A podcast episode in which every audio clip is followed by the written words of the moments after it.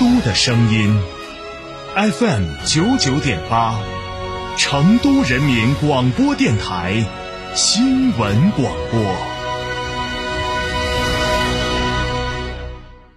长城坦克春季购车节火热来袭，坦克三百十九点八八万起，至低零首付，至高三十六期零息，更有五年十次免费基础保养，至高七千元置换补贴。嘉诚坦克龙潭店八二八七五五三三。不是不比不卖，国产人气 SUV 吉利星越 L 强势来袭，至高优惠四点五万元，到店试驾可领肯德基套餐哦。详情可致电成都新风吉利，电话零二八八五零零零八幺八。表达或许是种艺术的呈现形式，也是唯一的交流通道。源于生活的细枝末节，行于朝夕相伴的声音陪伴。九九八新闻广播，表达于当下的讯息世界。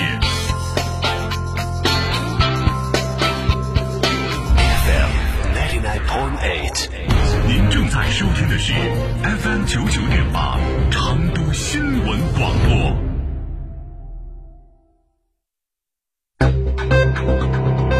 九九八快讯。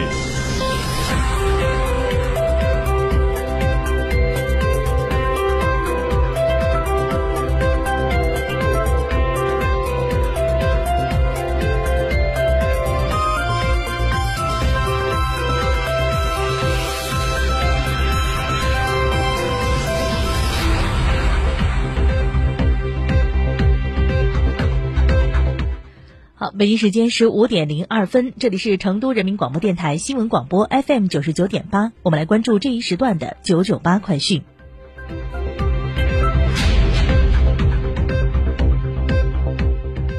首先来关注本地方面，三月十四号，宜居成都舒心租住保障性租赁住房专场推介活动在成都高新区拉开帷幕，共计两个公寓，一千四百七十三套房源邀您入住。活动由成都市住房和城乡建设局主办，各区市县住建部门、成都新城集团、成都城投集团、成都高投集团等保障性租赁住房运营服务企业协办。推出的保障性租赁住房项目共计十二个，房源八千两百套，分布在成都天府软件园、成都东站等区域，交通便利，配套完善，可以极大程度满足新市民、青年人的租住需求。此次活动内容丰富，包括保障性租赁住房政策宣传、项目推荐、风险提示，还结合成都高新区青年人较多、学历层次较高的实际情况，会同市委人才办、市公安局户政管理局等单位，对成都市人才政策、落户政策进行宣传。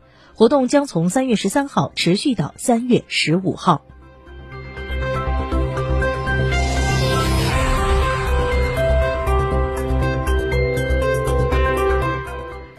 三月十三号，四川省人民政府新闻办公室在成都举行城乡融合系列新闻发布会，畅通要素流通渠道，推动城乡融合发展新闻发布会。会上，四川省自然资源厅党组成员、总规划师陈涛就自然资源领域畅通要素流动渠道、推动城乡融合发展的有关情况进行了介绍。他表示，当前四川省城乡发展处于深度融合的时期，与城镇相比，农村在资源要素配置、公公共服务供给、生态环境保护等方面还存在着差距。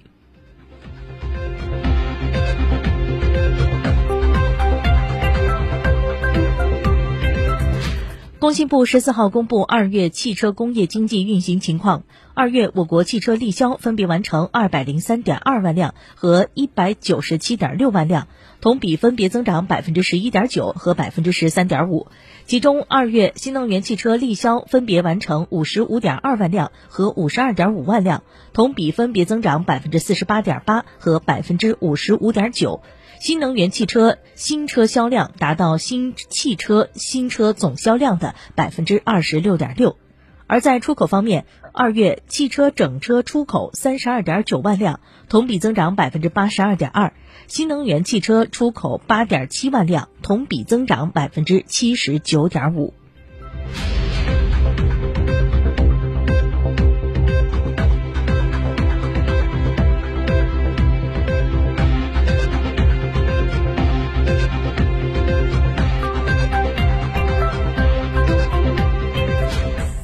九九八快讯，我们继续来关注新闻。根据疾控部门流感监测，当前我国流感病毒活动水平有所增强，以甲型流感为主。针对公众关心的甲型流感热点问题，国家卫生健康委近日组织权威专家、北京大学第一医院感染疾病科主任王贵强表示，甲型流感是由甲型流感病毒感染引起的急性呼吸道传染病，和普通感冒有所区别。一般流感症状比普通感冒更重，可导致持续发热、头疼、肌肉关节酸痛、上吐下泻、周身不适等表现。老年人和儿童容易出现胃肠道表现。流感危害性相对较大，严重的可导致肺炎，对老年人基础病有诱发加重的风险。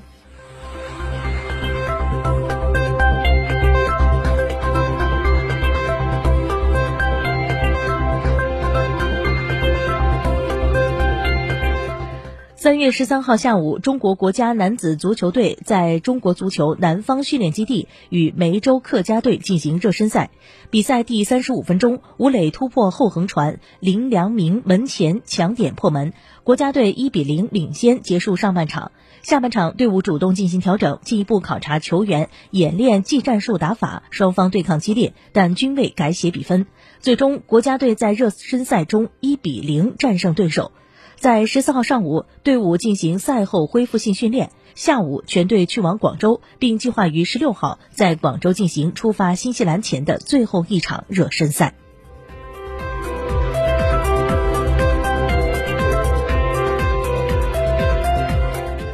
据北京半程马拉松微信公众号消息，京半程马拉松将于四月十六号上午七点开跑，起点为天安门广场。本次参赛规模为两万人，报名时间三月十五号上午十点至三月二十号上午十点，中签结果将于三月下旬公布。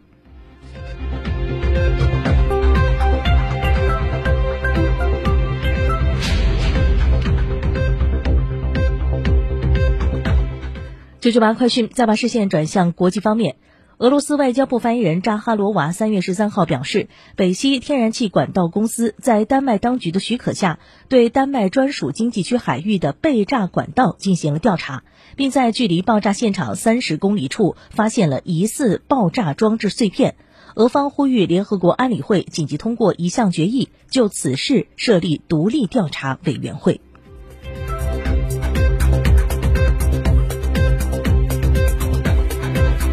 好，北京时间的十五点零八分，我们再来关注一下今天沪深股市的收盘情况。上证综指报收于三千二百四十五点三一点，下跌三十二十三点三九点，跌幅为百分之零点七二。深成指报收于一万一千四百一十六点五七点，下跌八十八点四五点，跌幅为百分之零点七七。